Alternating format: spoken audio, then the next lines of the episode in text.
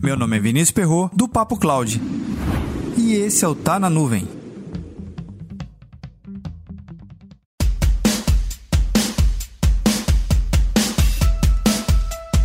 Há quem diga que devemos salvar todo e qualquer dado, mas será que essa realidade se aplica a qualquer tipo de empresa? Dados demais ajudam ou atrapalham? Ou dados de menos, será que é o melhor caminho?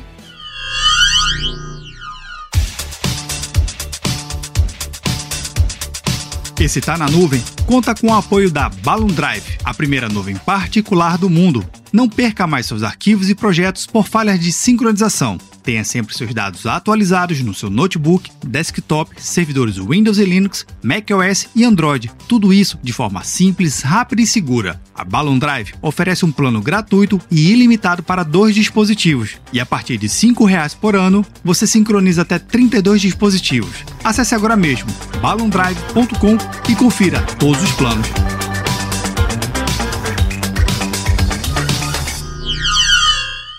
Quando falamos de dados, logo pensamos em um banco de dados, algo estruturado e de certa forma simples de se armazenar.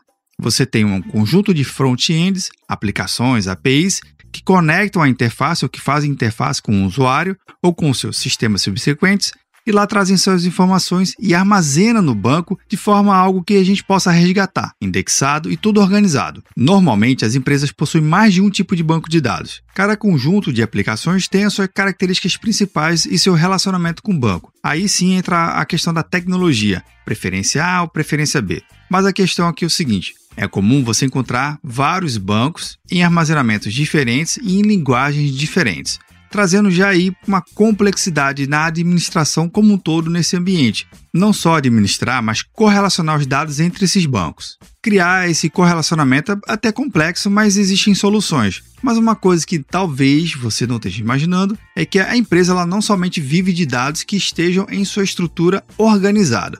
Existem várias outras informações que estão distribuídas em outro método de armazenamento. Um bloco de notas, uma planilha em Excel, um arquivo em PDF, um arquivo em XML e tantas outras formas. Ali sim é um dado e também tem informação importante, mas como é que eu consigo correlacionar e guardar esses dados de forma segura e que me dê um insight para o meu negócio? Para resolver essa equação não tem muito o que fazer não. Você tem que conseguir catalogar toda aquela informação que está separada ou microfragmentada em arquivos pequenos, tudo separado na sua rede, dentro de um banco consolidado ou dentro de uma área consolidada. Mas consolidar essas informações não é uma tarefa fácil. Mas conta aí, como é que você faz essa consolidação de dados não estruturados para dados estruturados? Comenta lá no nosso grupo do Telegram, bit.ly barra Telegram.